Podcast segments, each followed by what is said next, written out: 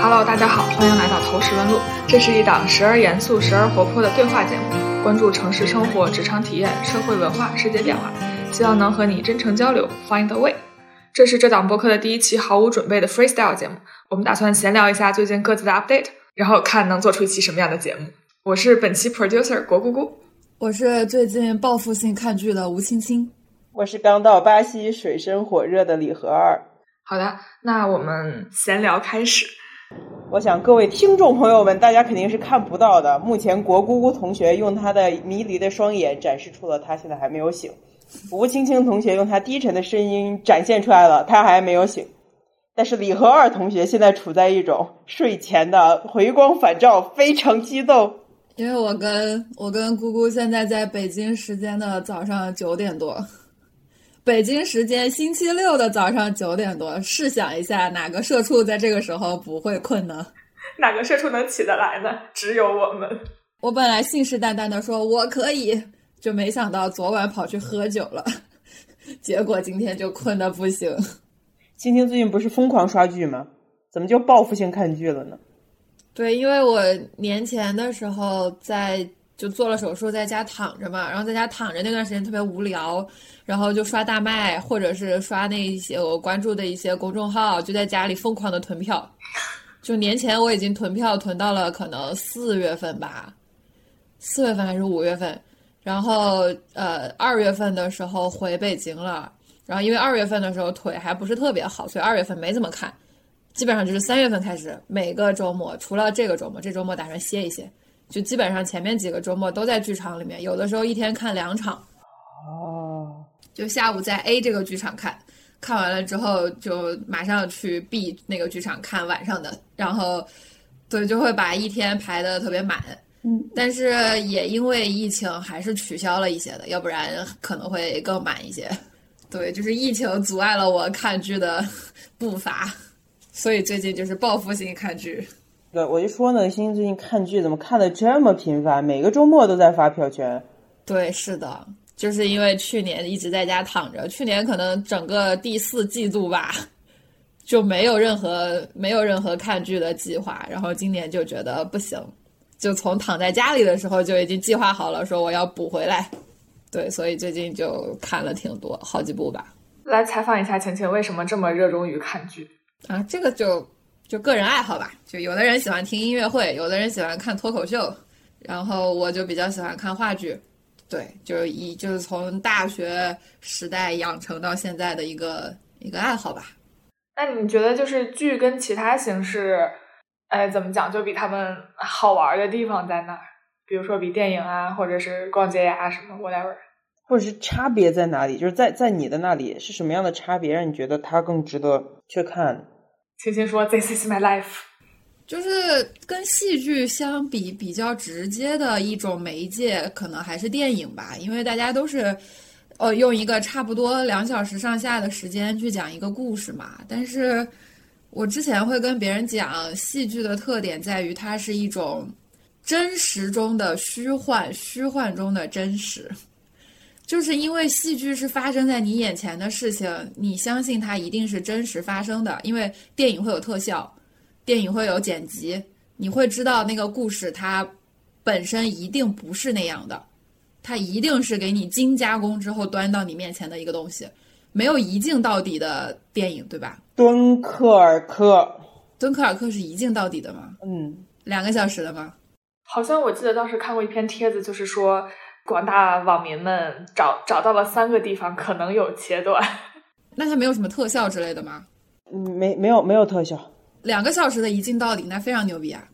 它那个一镜到底呢，就是它的基本上全篇都在用一长长的长镜头，但是呢，就是它有可能在中间出现了一些什么，然后它是拼接的，但是让你完全看不出来，就是那样子。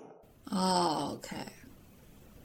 对，就是因为因为你看电影的时候，你你是隔着一个屏幕的嘛，所以你你就会知道说它应该是有一些加工的，就是你就像，但是你去看话剧的时候，也会用很多呃声啊、光啊、影啊的一些效果，但是嗯三炮你知道它是真实的发生在这个舞台上的，所以它一定是一个就是给你一种很强的真实感。但是呢，实际上话剧的故事又是很虚幻的故事，很多话剧非常荒诞，你就知道这故事它一定不可能发生在现实中，但是你就是愿意相信它。就所以呃，而且而且那种临场感会非常的会非常的强，因为你跟那个你跟舞台之间是没有没有屏障的，嗯，所以就是所以就是就是就是在我心里，我会觉得这个东西是真实中的虚幻，虚幻中的真实，这是它跟电影给我的很不一样的一种感受，所以就是每周都会愿意跑到剧场里面去体体验这种感觉，就是确实它。它跟其他的艺术作艺术形态又不太一样。那天还有人问我说：“都是讲故事，你怎么不爱看小说呢？” 因为我们那天在聊说你看的书里面什么类型比较多，我就说可能非小说的类型看的比较多。然后他就问我：“那你这么喜欢看故事的话，为什么不看小说呢？”就是因为我觉得小说它它的呈现形式还是比较单一的嘛，它就是一种呃平面的这种这种文字的形式，但是。呃，话剧是一个更立体的呈现形式，它给你的冲击感会更强。就可能同样是一段可能比较不说人话的一段一段词吧，但是你写在小说里，你可能会觉得有点违和。你说这个人为什么要这样讲话？但是如果这个人用一种话剧的形式给你那么爆发式的给你念出来，如果这个演员他他让你的那种幸福感、幸福的那种感觉非常强的话，你会觉得这话就应该这么说，就大概是这种感觉吧。然后他会给你带来比较强的一种冲击感，觉得这个是不太不太一样的地方。所以就觉得还挺有意思的。姑姑，你不是也看吗？话剧？我我之前看的多，反正最近看的少。主要我有一个问题，就是我不知道怎么能买到比较好的话剧，或者说是，嗯，其实看过几次没那么好的话剧之后被伤到了，然后我就对，是的，对对对对对。所以芊芊，你怎么选话剧？对这个事情确实是需要经经年累月的一些经验。经年累月，你再来一遍啊！你啊，就是，就是你看的，你看了多了之后，你会有一些经验，你知道哪些出品方比较好，哪些导演比较合你的胃口，甚至于北京的哪个剧场，它的戏比较有品质。因为有的剧场挑戏，有的剧场不挑戏，你想去就可以去。那这确实是经年累月。然后，甚至于有些演员是。对，有一些演员可能你觉得他挺好的，就是在话剧界没有没有哪个导演或者没有哪个演员是就是一定是能保证质量的，嗯，就是那些呃所谓的大导演不一定他每出戏你都喜欢，然后有些所谓的明星就是从电影明星跨界来演话剧，或者有一些现在有很多 idol 都跑来演话剧了，咱也不理解为啥又不挣钱。Super idol 的笑容都没你的甜。然后你继续。突然发疯，拉黑。对，就是就是这种有你可能你可能看很多话剧演员的名字你并不认识，然后突然有一天你发现，哎，这个剧的名这个剧好像是个明星来演的，哎，他是不是很棒？我是不是能去看？不是的，咱也不知道为什么他要来演。就是他们也并不是演技的演技的代表，就是他也不是他也不保证这个剧本就一定很好，所以这个事情是，我只能说是一个经验，就是没有什么可参照的规则，而且我也不轻易给人推荐话剧。好多人问我问我说什么有什么好看的呀之类的，我以前会给别人推荐，我以前会跟朋友一起看剧，然后比如说买两张票，然后看完了之后，我发现我跟这位朋友的体验并不一致，人类的悲喜并不相通。对他可能觉得还挺好的，我觉得嗯，然后或者我觉得很好，然后他可能面无表情，冷漠，让我想到《爱情神话》的开场了，是什么？我看了，但我忘了。我也是，《爱情神话》的开场嘛，他跟李小姐去看那个话剧嘛，李小姐在那哭成那样嘛，然后哦，对对对对对对对对对对对对对，是的，是的，然后然后他是的，是的，是的，是的，是的，对对对。徐峥在想这是什么东西？对呀，但是不影响他跟李小姐那天晚上好，咔演了。对，是是这样的，所以我现在是那种，我现在是属于看见一个剧，如果当时没有人问我要不要一起看，我就自己下单买下它，然后自己把时间空出来，自己去享受这种非常自由的体验。嗯。对，就是因为这个话剧，其实大家最近几年聊的比较多，是因为音乐剧起来了。哦，但话剧本身还是一个小众艺术，就是它不像电影那样是大家的，就是共鸣感普遍会比较强。所以就是也不奢求跟大家有什么有什么共鸣，就自己爽到就可以了。懂了懂了，就是我我们这位高级女孩真的是不奢求于你汝等凡人。就是我看过一些话剧和音乐剧，但我其实就是更能接受话剧，就是这个形式吧，就会觉得话剧它整个的不管是就是你的这个空间感，还是也不能说表现力吧，就是感觉会更加真实一些。然后就是你会跟这个剧之间有更多的情感链接。然后但音乐剧总是觉得就是吵吵闹闹，然后蹦蹦跳跳，然后然后就一点都不深沉。嗯。话剧也会这样，一看就是孟京辉看少了。哦哦，孟京辉的确实，对吧？就是比较比较闹腾。嗯，我不看音乐剧，主要是因为我对音乐没什么感觉。就是除了我的某位爱豆的音乐之外，我对其他任何音乐都没什么感觉，所以我从来不看音乐的类的综艺，就是什么什么歌手啊，还有什么，哎，那叫什么？就就转椅子的那个节目叫什么来着？这这中国好声音。啊，对对对对对对对对对，转椅子可还行，就这种大家就大家会经常看，然后经常上网讨论的这些，就这些综艺我都不看，因为我 get 不到那个点，就是除了除了我爱豆的音乐，其他的音乐我确实是 get 不到它哪儿好。那你爱豆可真不容易，确实，咱也不知道为啥。行吧，唉。反正我其实就是本科的时候，呃，听呃就看了比较多的话剧，就是那那时候看的都是偏经典的吧，比如说孟京辉的那个悲伤三部曲，还是悲剧三部曲，悲伤三部曲吧，嗯，然后还有赖声川的一些，就是如梦之梦啊，然后那个有个什么桃桃花桃花源，然后也有一些改编版，暗恋桃花源，对，然后还有就是学校里面的一些剧，我记得当时我们那几年。反正有有挺多好的，就是巨星出来的剧，然后都觉得很不错。反正好像过了几年之后，就觉得经典还是经典，还是在这儿。然后就出，但又出了很多新的剧。但这些新的剧里面，其实质量就是在你没有就是比如说对这个话剧界有这么大了解的时候，然后其实就就不那么好判断。就我之前看过几次，就觉得哎有点耽误时间，就也没有那么吸引人，然后也不知道在讲什么，然后就咣叽咣叽一通讲。然后我就后后面其实就就看的少了。然后其实曾经还有一部国内引进了一批就英国 NT Live 的那个话剧，然后他就在线上放。然后我记得当时看了抖森演的那个科瑞奥兰纳斯叫什么？科里奥兰纳斯，一直搞不清楚。他这么直译吗？然后就就觉得就很好。但这种就是也不是特别多吧。现在我都不知道该去哪儿关注了，所以就很懵。嗯，就踩雷是看剧路上的必经之路。行吧，还是要多踩一踩。对，何二就没有进过你们这个领域，没关系，不重要。我就是你们就是不相为谋的那个大众群体，没关系。我在听音乐的时候，我就是那个大众群体，什么小众音乐跟我没有任何的关系。之前在学校的时候也不怎么去看话剧，可能我以前也踩过雷。何二在巴西有什么娱乐生活吗？跑了马拉松是不是？没错，我这也说呢。在我跑马拉松之前，先容我介绍一下，就是你们看我现在这个房间，我今天没有加背景。你看，你看这边这有一个，那那奖牌这么多个，哇，这都不止。我跟你讲，这个房间里面不止这一片儿，就它这这只是一小块而已。然后还有还有好多，就是我进我住进来这里之后才发现，这个的房东他们家里面至少得有，这就是九块了。他他至少怎么都得有个三十块吧。哦，甚至更多奖牌。你是住的什么地方呀？我我租的 Airbnb，哦，就是通过 Airbnb 租了个房子吧，就是它其实是这样的。然后这个房东哇，真是超爱运动啊，真吓死个人，半马跑进两小时之内也就不说了。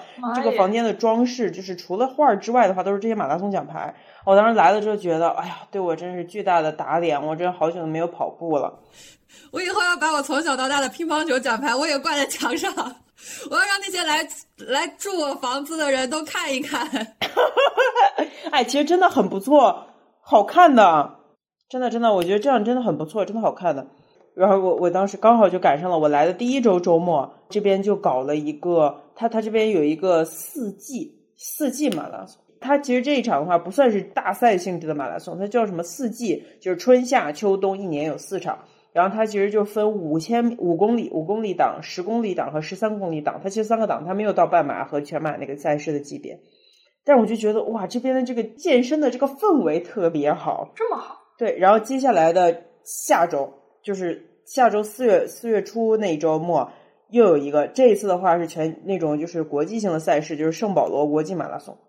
然后呢，这一次的话就是我打算也要去了，但是我现在这个老腿儿，我可能也跑不了半马了。然后到时候再再参重在参与吧。但我就觉得真的超棒。那边现在是什么个气候啊？是夏天吗？还是？现在基本上到了初秋，算初秋，就是你像我上一周跑的那个马拉松是秋季，秋季马拉松啊。哦，我忘了，南半球跟我们是反着的。对呀，那应该是一个比较好的气候。它这边一年四季，就是它的四季也没有那么分明。你比如说，它冬天哦，对，巴西是热带，对不对？巴西就是它比较大，它有上面有最亚马逊应该是在有有一部分在热带吧，然后呢还有亚热带。它有没有温带？应该没有温带。哎呀，我忘了。但圣保罗这里的话，基本上它那个气候就是夏天，夏天最热的时候呢，可能会有一个三十多度，但是也不会天天是那样，就不像北京热起来就是热你一个夏天三十多度。那气候挺好。然后这边的话，冬天冷起来也就是十几十几度，不会就是不会那么冷，就是它的温差没有那么大。所以你不在巴西利亚？当然不在巴西利亚啦，没有人在巴西利亚。我在圣保罗。我们上次不是还讨论了一下？我说，哎，里约热内卢。对了对了，我发现里约热内卢这个这个名儿也蛮前蛮气不清清的。幸好我不在那个城市，放心啊。太难念了吧，爷！我上上上次我们不是还讨论了一下，说巴西的首都到底是里约还是巴西利亚？然后我当时说的是巴西利亚，然后你们说是首都。是是是。结果你在圣保罗。它是这样的，就是这边反正我我不知道其他国家，呃，墨西哥不是，秘鲁不是，但是你比如说像一个是像巴西，还有一个像那个，哎呀，那个叫啥来着？那个四个字的，我之前还去呢。玻利维亚啊，对，玻利维亚对。然后就他们都属于就是所谓法定意义上的就是首都，它更多的是一种是一种形象了，它实际上承担的就是首都职能就非常小了。再加上它所处的那个位置，往往也不怎么用。就是圣保罗的话，圣保罗和里约算是巴西发展的最好的两个大的邦或者说是城市。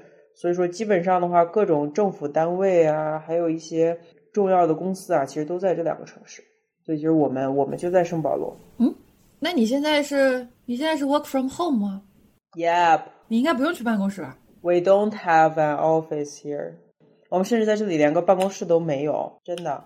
哎，那你每天在家办公，就就算没有疫情，我也得在家办公，就是这么个样子。那你那你可以讲讲你你每天是个什么节奏？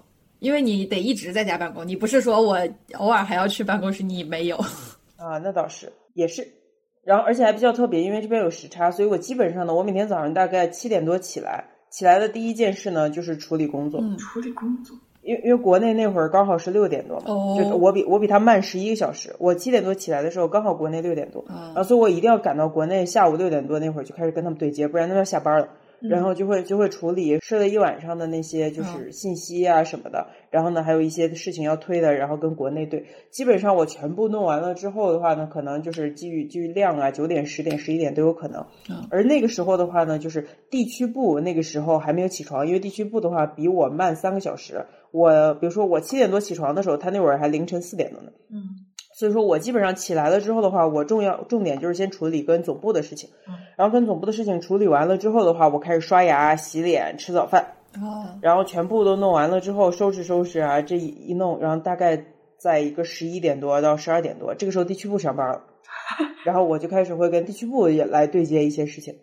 然后基本上都弄完了之后的话呢，可能就是下午一两点。这个时候一般其实下午反倒事情稍微少一点。然后因为总部那会儿也休息了，然后这个时候我就会出去去去走市场，然后去一些商场啊或者是一些商业街什么的。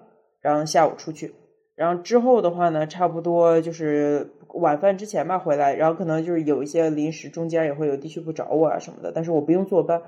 差不多晚饭之后的话呢。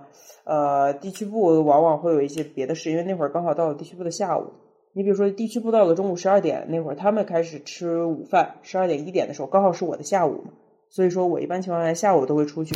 嗯，然后之后的话呢，就是我吃完晚饭了之后的话，地区部可能还会找我一些事儿，然后我弄完了之后的话，总部上班了，就是我自己稍微再歇一歇，然后差不多十点，我的是我晚上十点的时候，总部九点总部开始上班了，所以呢，那个时候我也会再处理一些事情。这是为什么有一天晚上就干到凌晨了，就是因为就是比较扯，然后然后差不多一般情况下我就干到十二点，我就要去睡了，不然的话第二天早上我没办法七点起来。然后这个也取决于总部那边是不是还有一些，还有地区部是不是有一些额外的事情。如果没有那么紧急的，我就会差不多十二点睡，就基一天基本上这么一个，就早上起来先处理国内的事情，然后跟地区部的对接，然后出去考察市场，然后再跟地区部的对接，然后再跟国内对接，然后一天结束。哇，你这个是头重脚重，然后中间稍微好一点。对，那你现在还自己做饭吗？自己做啊。三餐都自己做是吗？对呀，啊，我一直在探索这边的餐饮。我去了好几个中国超市、韩国超市、日本超市，都去看了看，然后他卖的东西，然后还买了很多调味料啊什么的。然后这边基本上就什么都不缺，而且巴西的确是物产还蛮丰富的。虽然不是说所有中国的东西都有，但是就是在原材料上来说的话，那基本上就是还有很多都都有的东西，然后再加上调料基本上不缺。这边的中国人和日本人都蛮多的，嗯尤其是日本人，这边应该是就是海外第一大还是第二大日本裔的聚集地这样子。为啥嘞？好像是之前的日本劳工有一有很早跟这边建立的一些劳工在这边在干活，然后慢慢的日本人就在这边待下来了。他们有一这边有一条专门的日本街，那那你在这边购物什么的，你是讲英语，他们能听懂吗？不能吧？这就这就是个大 bug 了。讲西语，西语怎么样了？哎，这边这边人说葡萄牙语，巴西人说葡萄牙语是吗？对，因为之前是葡萄牙殖民地，哦，所以说这个就很吐血。我好不容易学习的一些西班牙语知识在这里用不上了，赶紧学学葡萄牙语。我真的是抓瞎呀！我我现在我现在出门就是今天我去办税卡，然后呢要去先去邮局交钱，然后那个邮局很快就意识到了我不会说葡萄牙语，然后他非常熟练的开始在他的电脑上通过 Google Translate，他打一句葡语，然后呢把他的屏幕转过来给我，让我看英语，然后再转过去再打一句葡语，就是我们就这样子来交流。笑死！他们还挺有经验的。对，那个那个邮局是蛮蛮有经验的，然后其他人真的没办法交流，基本上就是猜。比如说你打车，打车上车一般就是第一就是你是不是叫这个名儿，然后第二就是问你要不要用导航走，他也不会问别的问题了。一般你就是说 C C，就是你回答就是 yes。拉美用什么打车？Grab 吗？Lyft、Uber，总不能是滴滴吧？滴滴，滴滴打车业务拉美市场做的最好的就是巴西，因为他当时在巴西直接收购了巴西当地的一个打车的一个 app 叫九九，啊，所以你是用滴滴吗？然后呢 Uber 也可以用，但是呢就是滴滴的话要比 Uber 的要稍微稍便宜一点点，啊而且它可以用我在国内的那一张信用卡。哦那个 Uber 一直不支持我那张信用卡，我也不知道为什么。哦，所以你都是用滴滴在那边打车的。对，每天都在给滴滴贡献海外收入和订单量，但是滴滴仍然还在跌。那你岂不是还可以用淘宝买东西？这个不行，就是我现在还没有尝试好这个跨境。它这边很那什么，它这边的所有的电商都必须要有一个税号，相当于就有点有点像你的身份证号一样，就是它是一个唯一个体识别号。啊，所以你要先把那个税卡办了。对，我得把那个税卡办下来，没有税号就不能办电话卡，不能办银行卡，然后就是也不能网购，就是很多买大件的时候，他也要求你出示那个号，就是那个唯一号必须得有。然后，所以我今天就跑去办这个了。哦，那就相当于是相当于国内的身份证嘛。对他那个号相当于身份证号这样的一种一种东西，但那个也不是身份证。就跟美国不是都用 driver license 代替这些东西吗？？S S N 还有一个，巴西这边人家就是人家就是出名于税嘛，各种税税又高，所以用税号。哦，哎对，所以你在超市买东西都会觉得比国内就是换换算过来还要贵是吗？贵的不是一点儿两点儿，比墨西哥都贵。真的啊？来来举个例子。嗯，就基本上没有东西比中国便宜的。你比如说面包啊什么的，反正就是所有东西。就如果你去外面的餐厅吃饭的话，是什么价格？呃，我这么说，你比如说麦当劳，麦当劳的话，我还没有去过店里，我看过它在外卖上的价格。麦当劳在外卖上的价格，一个普通的那种双层汉堡套餐大概是三十多雷亚尔，基本上就快五十。中国也快五十，你加运费的话，运费九块钱呢。就是不不不，你先不要考虑运费，就是它正常的售价，因为运费我都没给你加呢。啊，国内大概三四十吧，其实也不便宜。国内一般会打折吧？不，它就是一个汉堡，一个薯条，一个可乐，嗯，将近五十。这个在国内只有二十多。不，我跟你讲，我现在是麦当劳的，我现在是麦当劳的深度用户。不是不是，国内国内没有这么贵，国内就是二十多，近三十。只有在火车站一些这种这种地方才三十多。就看你是什么样的汉堡，比如说，比如说，如果你是巨无霸的话，你那个套餐怎么也得三十五。对啊，怎么也得三十五，可是人家是五十嘛。对，就是如果你是那种什么什么集市呃双层集市汉堡或者什么麦香鱼那种会便宜一点，但就有些汉堡其实在在中国也是挺贵的，就可能没有贵到巴西那么贵。轻轻开，忽然开始如数家珍数汉堡。我真的是我是麦当劳的月卡用户。然后比如说，我想想看啊，就是比如说啊，就是我不说套餐，如果一个小鼠，嗯一个小鼠在这边的话，大概是十块出头。差不多，真差不多。国内至少是在十块以内啊，但是你要考虑到这边的经济水平啊，人均 GDP 这边比中国低多少啊？嗯这，边一个月就三三千多块，那那当地巴西人怎么生活？普通人他们不吃那个呗，他们吃别的。但我就说快餐店的价格差不多是这样的，它是这样的，就是它会在每一层都加税。中国的增值税我没有仔细研究过，但是在巴西的话，就是它的税是，比如说就是我我从哪里买了一批原材料，我在这一次加一次税，然后呢，我把这个原材料加工了之后卖给了就是这个供应链上的某一个环节，再收一次税，然后供应链的这个环节卖给了供应链的再下一个环节再收一次税，然后供应链的再下一个环节再卖，然后再收税，然后呢收收收收收，直到卖到终端消费者再收税，就是它在每一环都在收税，所以这一层一层一层一层的价格加上去就贵了非常多，而且就是它还收双层双重税，就是它比如说这个东西跨了州了，它在这个州交一次税，在那个州再交一次税，税率还不一样。怎么听起来跟印度一样？就是只要你过路费，就只要你走过就要交。呃，对，但是印度是，但是印度当时在莫迪上台了之后，他做了一个统一的全国统一的那个税拉通了全国就是各邦之间的，这个才能确保我们是统一，我们的统一定价是有基础的。嗯不然的话，你想各州的就是税率都不一样的话，你有可能要定的定各州不一样的价，还是怎么样的？就是这个这个也很麻烦。我突然想说，让我们谢谢秦始皇，车同轨，书同文，统一货币，统一度量衡是吧？对，大一统还是有好处的呀。来，让我们谢谢秦始皇。姐姐这个乱入真的是笑死。在中国两千多年前就已经完成了这件事情。对，但哎，这个的确是，就是中国中国文化发展到现在，一直都是处于这种中央集权式的。中央集权式的话就好标准化，尤其我们人多的情况下，标准化就会带来好处。但是海外的话，一直以来就是各国都是这种偏这种分封啊，这种诸侯啊，然后相对分散的这种联邦啊，对联邦，所以就是很难很难出现这种所谓大一统。这个中国真的还是蛮中国特色。嗯，那我们来聊一下姑姑最近在干什么嘞？讲点能播的吧。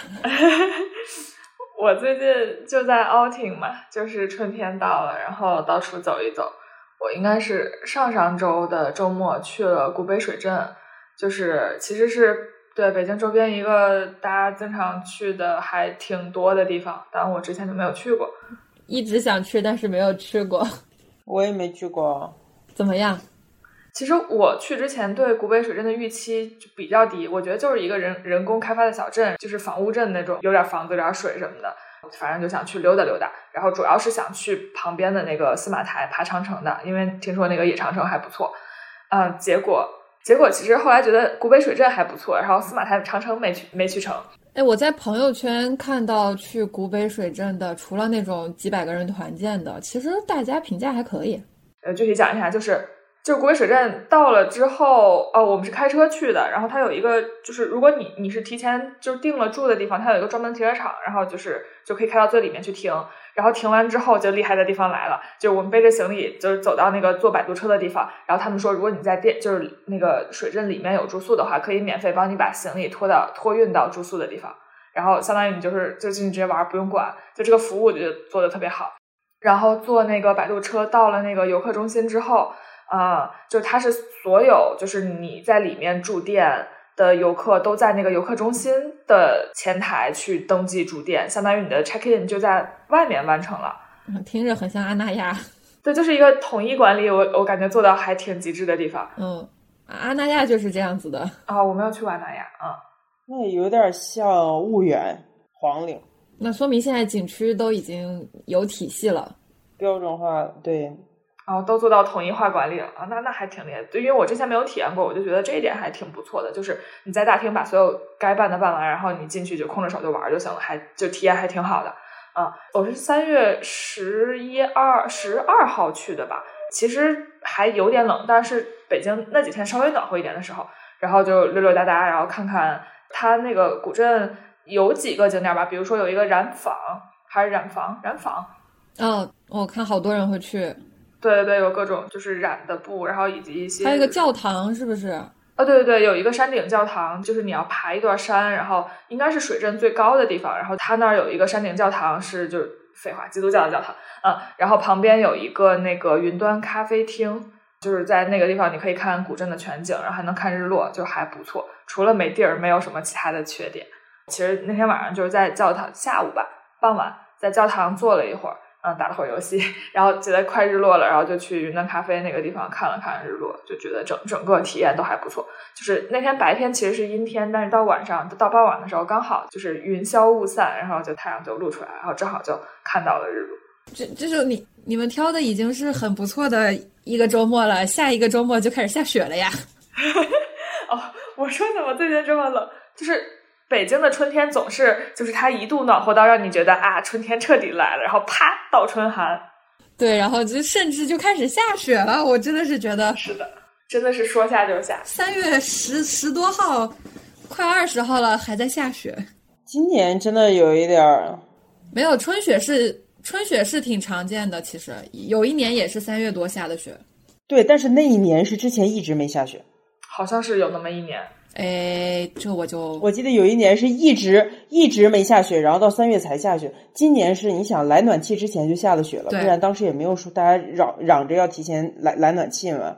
对，十一月就下雪了。然后今年三月份也停了暖气了，又下雪。啊，不是暖气，因为下雪这件事情延后了。哦，延长了一周。对，是因为这个事情。对，所以雪季延长了。对于学友来说是一个巨大利好。哦，这对于今年的冬奥会来说真的是非常的有天时了。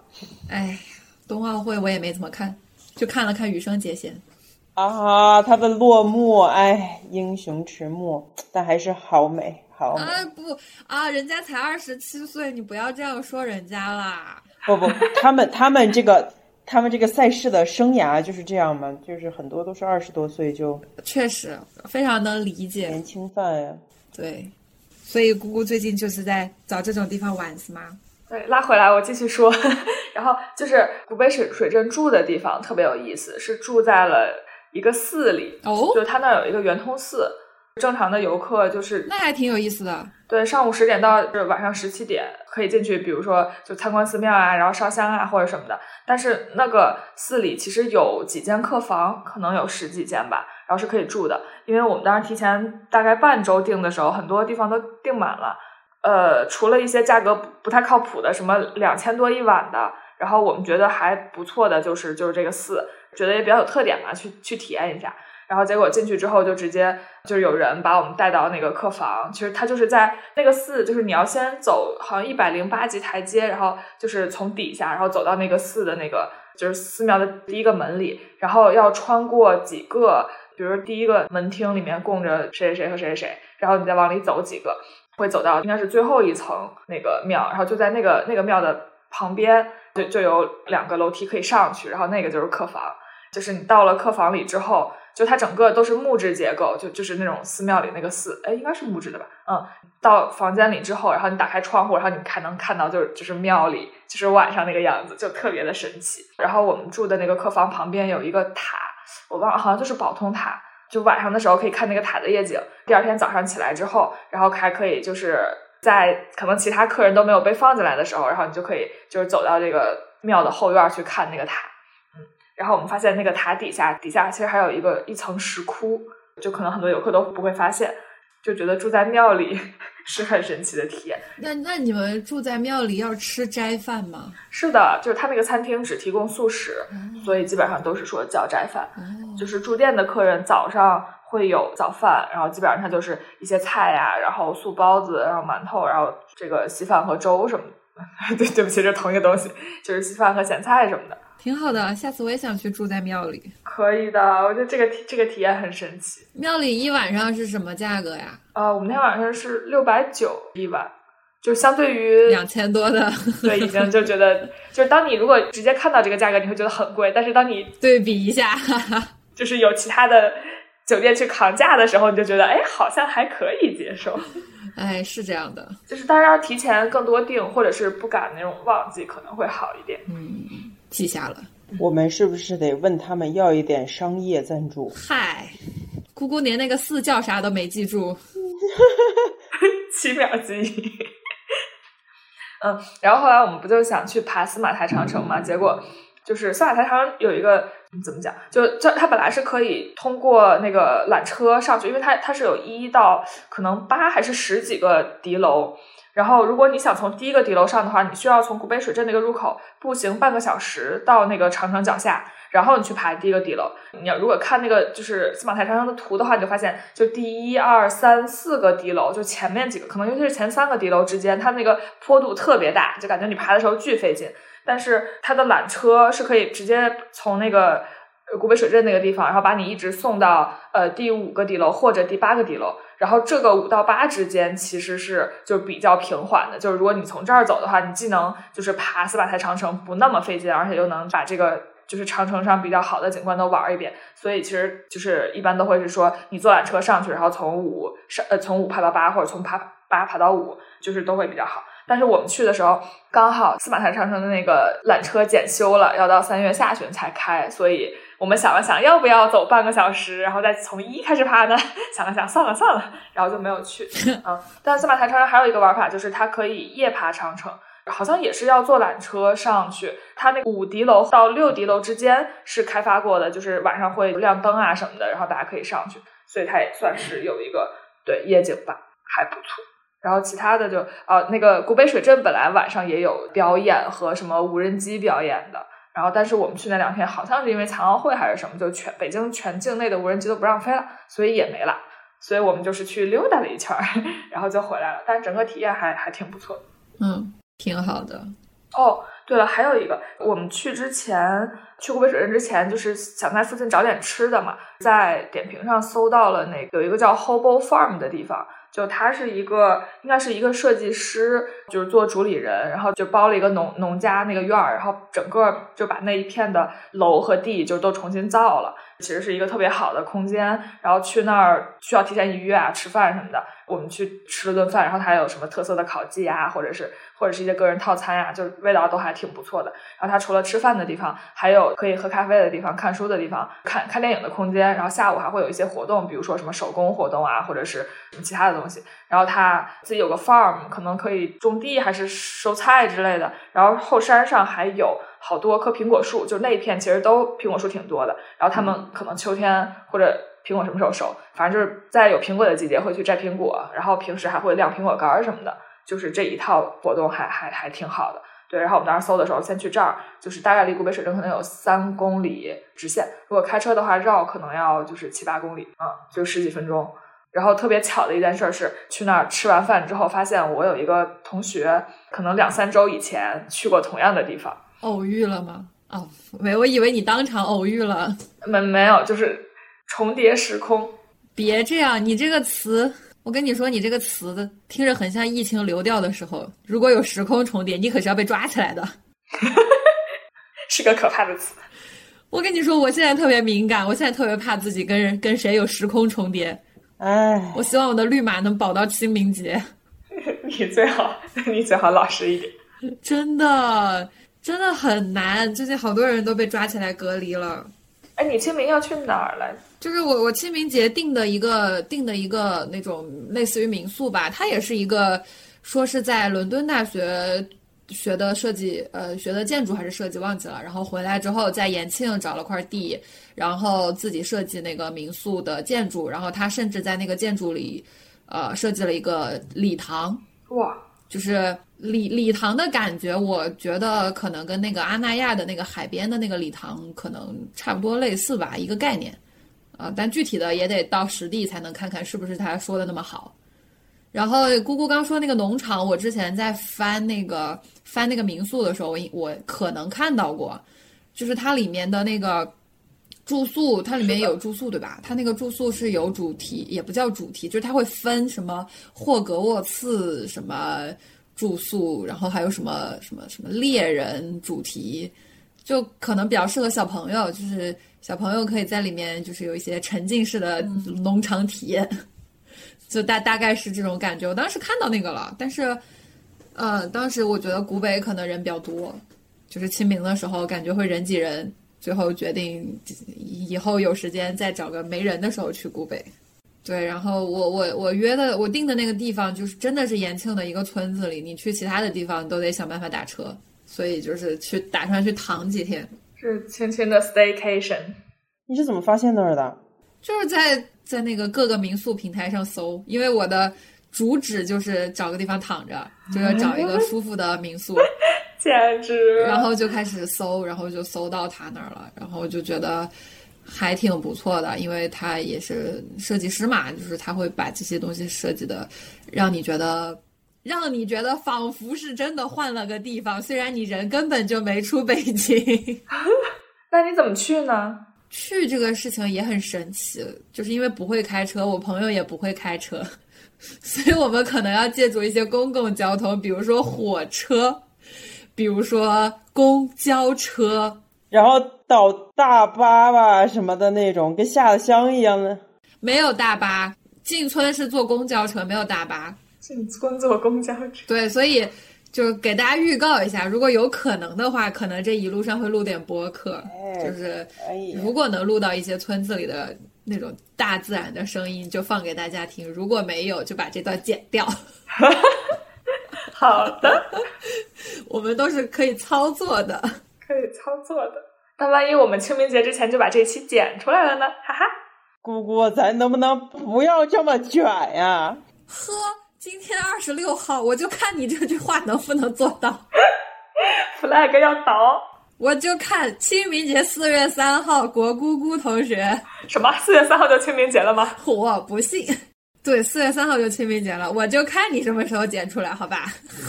那我收回我刚刚那句话，简直 哇，太自信了，朋友。好的吧。我们要不要讲点最近有什么可以推荐给大家的一些书啊、电影啊？我我最近看了电视剧，看了那个人世间，但估计大家都不需要我推荐了。那大家估计都看的差不多了。大家不需要你推荐。大家虽然没看，但是但是但是我知道，我一直都是落后于时代的。我我知道我知道这个剧，我爹在看，我爹妈都在看，我爹妈还挺喜欢的，但是我觉得有点长，所以我没有。是有点长，但是我看了之后，我觉得难得啦，就是也虽然不是不不属于完美款，但是我觉得很难得啊。最近拍这样一个剧，我觉得剧本写的还不错，尤其是前面。怎怎怎怎怎怎么不错？我没看，你还是推荐一下吧。姑姑等着你给他讲一讲，完全不知道你们在聊什么。讲讲这个这个电视剧嘛，这个电视剧就是从。从文革前开始，然后呢，讲了一一直到二零一几年，就是跨这得跨了多少好几十年。然后就是在这个过程中，然后呢，一家人，他的爸爸妈妈，然后呢，三个孩子和三个孩子的孩子，然后就在这个过程中，然后经历了，你比如说文革呀，然后之后是改革开放啊，然后还有很多，就是那会儿不是还有几。八十多八八十年代那会儿，还是九十年代那会儿，就是有有美国，就是去美国留学热呀，然后还有就是加入什么 WTO 啊，还是没有。然后呢，还有就是后面后面的就是这这些经济，就是这个中间有很多个大事嘛。然后在这个过程中，然后他们这一家人的这些人，然后在这个过程中经历了很多事情。我觉得整体来说的话，能把这么多人，然后揉到这样的时代的变迁里面，他那个剧本还是我觉得还是蛮细腻的。就是中间到后面稍微就有一点拖沓以及乱写了 啊，比如说强奸犯洗白呀，还有就是 认贼作父。认贼作父呀，然后呢，还有中间中间，我是觉得就是线条太多了，他没办法 handle，然后就开始我操，就是大砍刀啊，然后什么的，反正，但我觉得还是蛮值得看的，就难得最近有这样的一个戏啊。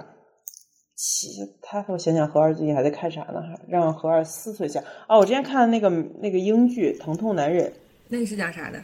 他讲的是一个妇产科的男大夫。他属于就是相对比较有能力，然后但是就是位置应该属于中层，然后嘴比较贱，同时还是个 gay 这样的一个男主形象。然后就是他在妇产科经历的事情，然后和他妇产科还有他的男朋友，然后呢就是身边的这些人的故事。他虽然是以妇产科大夫为为视角切进去的，但是其实比如说工作时间长啊，然后呢心情不好啊，然后怎么样的，就是有很多其实跟现在现在一种大厂九九六工作者的一些经历还还有点像。也还蛮值得看的，我觉得。就我最近就看了这俩，其他的我好像也没怎么看。这个时候就必须拿出我的豆瓣了，看看我最近在看。我已经打开了我的豆瓣，我翻了一下，就是我我最近看了一部非常短小精悍的美剧，就是可能跟人世间形成了巨大的反差。就是这个美剧叫《Solos》，然后中文翻译叫《芸芸众生》。就是我一开始会觉得很很很奇怪。就是为什么 solos 要翻译成芸芸众生？然后我就去看了一下，它一共只有七集，然后然后一集只有三十分钟，然后基本上每一集只有一个主角在那里，就基本上是一个独角戏，但是可能中间会有一些配角进来，呃，就是出现一下。然后这个剧呢，切入点非常的小，它就是从一个人的故事里挑一些点，然后这个点你可能非常能跟他产生共鸣。虽然你跟他的什么故事啊、呃人生经历啊、背景啊完全没有任何关系，但是因为那些演员的演技都非常厉害，然后讲故事的能力也很强，就是你就中间有很多地方是可以代入的。然后我印象比较深的有一个点是，他有一集讲的是人在这个新冠疫情的大背景下，有点被异化的那种感觉，但这个。嗯，我也不知道这段再讲下去能不能播。就是他讲的是说，呃，因为在呃新冠疫情期间，那个人被强制隔离了，然后等于政府给了他一个强制隔离的地方，我忘了是政府给的还是他主动要求去的，反正他就是进去了。那个地方外面的背景是可以变的，就是你在一个房子里，但是你看外面的背景，你可能觉得自己在一个比如说森林里面。然后他在那个地方生活之后，他就不想出去了，因为他觉得外面全都是危险。他觉得我这辈子都不要再出去了。然后他的亲戚和朋友都先后出去了，因为他一个人在里面，他们会通过一些高科技的手段去呃建立联系。然后那些出去的人。呼唤他出去，但是他说不要，你是在骗我，这是个骗局。其实外面特别的危险。我有一个什么表哥，他出去之后，啊，是你们制造了一起假的火灾，想让他出去，但其实我知道根本不是，外面的世界根本就不是这样的。呃，大概是这个背景，一直到二十年以后，就二十年过去了，他一直在这个房间里，从来没有出去过。然后政府当时就决定停止这个计划，就那当时那个计划就大概类似于什么 stay at home 什么宅家计划。然后政府当时是鼓励大家参加这个计划，然后呃，到了二十年之后，发现有一群人他走不出来了，就决定停止这个计划。但是这个人他就是不相信，反正结局也挺窒息的。嗯，当时我看完之后，我就在想说。就是咱不讨论这个这个隔离制度的问题，就只讨论文艺作品本身。我们中国对新冠的文艺表现还停留在歌颂医护人员很伟大，歌颂外卖小哥在这个过程中啊冒着风险给大家送餐，就是这种很伟大的事情。但是国外已经开始探讨说，在这场全球大流行的面前，人的心理产生了什么样的变化？我们对世界的看法和之前有什么不同？如果这场大流行真的持续的时间很长，我们会会不会被异化成呃另一个样子？我们以前习以为常的生活会不会呃再也不存在？而且我们可能也再也找不回来了？就是他们会去探讨这样一些很细微的事情，呃。这个事情是我在看完这个这个 solos 之后，就是感触比较深的一集，但其实它每一集都会提到一些点，因为它有一个科幻的外壳在。就是虽然它讲的故事是大家觉得很能感同身受的故事，但它其实有一些，比如说时间旅行，或者是呃去太空，或者是呃什么生物克隆，就大概是这样的一些科幻的外壳，让你觉得好像这个故事是不太成立的。但实际上，这种情感，这种很深刻的这种呃这种这种思考。就是大家其实是比较能去共鸣的，所以我看完了之后去理解了为什么它，呃，为什么它既是 solos，但它同时也是代表了芸芸众生，就是这种感觉，我觉得这个还是蛮厉害的，所以这个是我近期比较印象深的一个作品，真的不错诶。相比之下，我最近就看了三部《无敌艾伦》，哦，也挺好的，是纽约的一个雨天吗？是的，是的，是的。